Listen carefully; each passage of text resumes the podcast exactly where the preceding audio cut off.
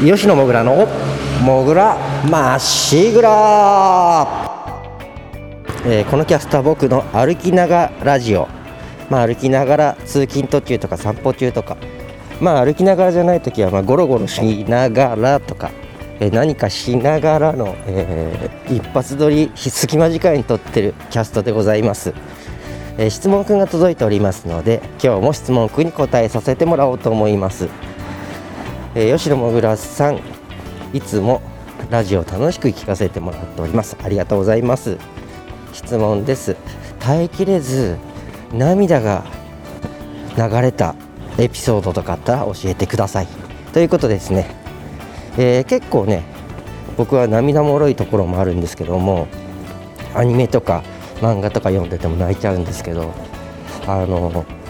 まあアニメとかね、まあ、あと小説とか読んでて泣く時はなんかこう涙に誘われてる気がして来るぞ来るぞ来るぞあやっぱり泣いちゃったとかねあるんですけどそうじゃなくね全く泣くと思わなかったんだけど涙が止まらなくなった時の話をしましょうか。え僕は幼少の頃両親が離婚して父親に引き取られて育ったんですね。それで母親には記憶のある中で会ったことがないんです。でね、えー僕は結婚してるんですが結婚の、えー書類を役所に提出するときに両親の名前を書く欄があったんです。だからまあ書くじゃないですか。父親の名前母親の名前。父はね再婚したんでねその僕もちっちゃい頃にあの父親が小学校入る前ですからね。で覚えてない頃に生みの母親出て行っちゃって。それで物心ついたぐらいにも新しいお母さんがいたんでね。その人のことも最初からやっぱやっぱりお母さんだったしね。だからやっぱりその母親の名前書くじゃないですか。で提出したらあの役所の人にね「あこれ違いますね」あのあなたは産んだ両親の名前を書いてください。いやそんなこと言われてもさあの僕は自分の母親の生みの母親の名前知らないんですよ。知らないしもし知ってたとしても名字とかも変わってるかもしれないじゃないですか。分かんないですってそしたら役所の人が「あじゃあこっちで書いてきますね」ってパッと書いてくれたんですよ。その時にねふと思ったの。えって。分かるんだ。まあそれはね分かるんでしょうけど。で母親僕の母親生きてるんですか？はい生きてますね。ってどこに住んでるか分かるんですか？はい分かりますって。教えてもらっていいですか？って教えられませんって。言われたの。えー、と思って生きてるんだと。なんかねそれまでね会いたいとか思ったことはあるけど実際行動に移したこととかなかったんだけどものすごく会いたくなっちゃったんです。それで あのなんとか調べる方法ないですか？って言ったらああの血のつながってる息子さんなのであの戸籍をたどっていくと一個一個こうまず僕と一緒に暮らしてた時の戸籍を出してそこからのどう転出していくでまたそこからまた引っ越してたらまた転出していくして届け出してそれをこう辿っていけば調べることできます。ただその住民現在の住民票のところにたどり着いたとしたところでそこに住んでいるかどうかは分からないけどね。まあそういうことはできるその一通取るのにまたお金かかるんですけどね。しかも僕は東京に住んでて母は北海道なんでね。あの北海道の役所にこう役所から取り寄せないとダメなんです。だから送料を払って取り寄せて定額小為替だったかな。なんか切手みたいなやつのさ。それでさ700円分だからなんかいくらか忘れたんですが結構な金額いつ取るのにかかるんです。で取ってまたさらにまた転出届出してたらもう一通まただから何回もやり取りしないとダメなのででもまあやってみようと思ってとりあえずただその育ててくれた母親にも悪いかなとかねお母さんを探すなんてとかいろんなこと思ったんだけどとりあえず父に相談しようと思ってあの何気ない気持ちでね電話して出たからさ「お父さん」って「あのさ」って「俺さ」って「お母さんに会ってみたいんだよね」っていうふうに言おうと思っただけなんだけど会ってもいいかなって相談しようと思っただけなんだけど電話して父さん出てね「俺さああああああってもう、ね、なんか急に何だって「どうした?」っていうかさ「いやあの俺ねお母さんに会ってみたいんだ」とかってもう涙が止まらなくなっちゃってねそしたらね父親が「ああそうだな」ってあの父さんもわすごい若くに結婚してね母さんも若くてお前のお母さんも若くていろいろあってこう一緒にはいられなくなっちゃってでもお前にとってはお母さんだもんな。だから本当は会えるようにもね月に1回とかでも会えるようにしてあげたいとも思ったんだけどそうもいかなかったんだ。だけど会いたいよな。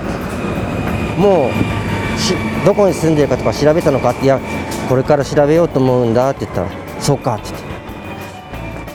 会ってこいって言って。あの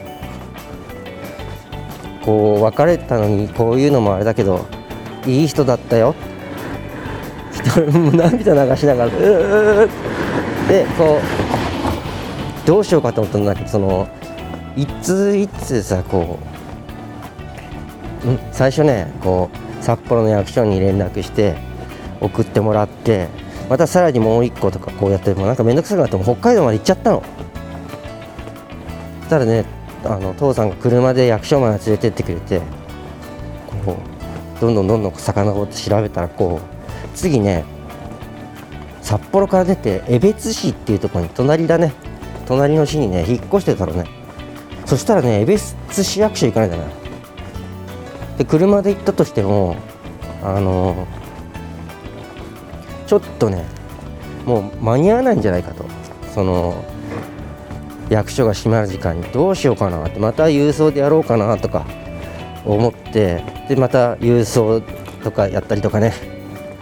でこうなかなかさたどり着かないから役所の人に「すいませんあと何回ぐらいでいけますかね。もうその分もうまとめてその定額合わせとか送りますから」って言ったら「あと3回ですかね」とかなんかそんなだったかな。でそれ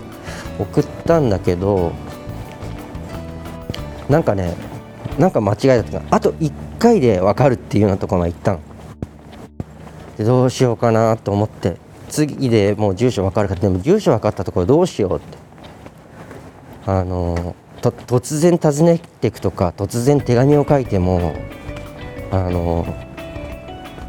向こうだって戸惑うだろうしさ新しい生活もあるだろうし。もう 40, 40歳ぐらいの時に僕がね0歳とか1歳の時出てったから。例えば僕がね子供がいて子供が1歳とか0歳か1歳の時に僕が出てったとして40年後に突然その息子が訪ねてきたり連絡してきたらちょっと戸惑うかもしれないしあの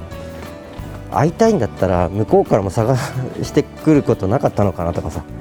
全く向こうからそういうのないってことはこっちから行かない方がいいのかな。なんかいろいろなこと思っちゃって。うーんって悩んで結局ね会わないことにしたんですね。会わなくてその書類とか全部破棄しちゃったんですけど今となればやっぱり会った方がよかったかなって僕も子供ができて人の親になったし。で母親がうちに置いてったギター物置の中にあったのを見つけて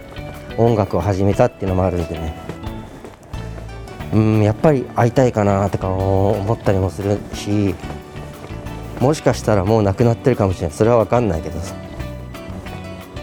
老人ホームで働いてて人がこう置いてくのをずっと見てるしね。だから元気なうちに会えたらなとかもう思うんだけどどうなんだろうな。なんかね僕が小学校入学する時にそのお母さん生みの母親方の親だから僕のおじいちゃんおばあちゃんがなんかあのお祝いをね持ってきたことはあったらしいでも父は受け取らなかったみたい。いやそれは受け取りませんって。もう新しいあの生活をやっててね。もうあの何年もねこう離れてるんで受け取れませんってお気持ちだけっていうふうに言ったらしいんだけど父はねあのそういうの受け取らない主義なんですよね。そこ僕と違うんですよ。僕はねもらえるものは相手がこれあげるって言ったら遠慮なくもくれるってものはもらえるものは全部もらう主義なんですけどあのくれって言ってるわけじゃないから向こうが渡すあげるって言うんだからそれはありがたく受け取る主義なんですけど父は受け取らないんですよね。まああの僕の祖母が亡くなった時も家族葬にしたんですね。だから家族とまあ父の兄弟のとその子供たちとかしか集まらなかったんですけどあの何かでこうまあお墓でねあの遠い親戚とかのお墓とかもあってなんかこう同じ人同じお坊さんお坊さんっていうのかな住職住職さんがこうの人もいるわけじゃないですか。それでなんかこう情報がいっちゃったみたいであのお葬式に来てくれたですってお金をポンって置いてったんですよ。ただね父はねそれもう翌日「なんだこれ!」っつって。あの気づかないうちにポンと置いてったんだね。返しに行くって返しに行っちゃったんですね僕はね僕ならそれ受け取るんですけどね。あのそれは金が欲しいとかじゃないんですけど。あの心気持ちだと思うんで受け取らないのも気持ちですけどね。でもまあねそのちょっと話がそれたんですけどね。そういう母のことでね号泣したことがありましたというお話でした。今日も最後までありがとうございました。吉野もぐらでした。みんなの笑顔が大好きです。バイバイ。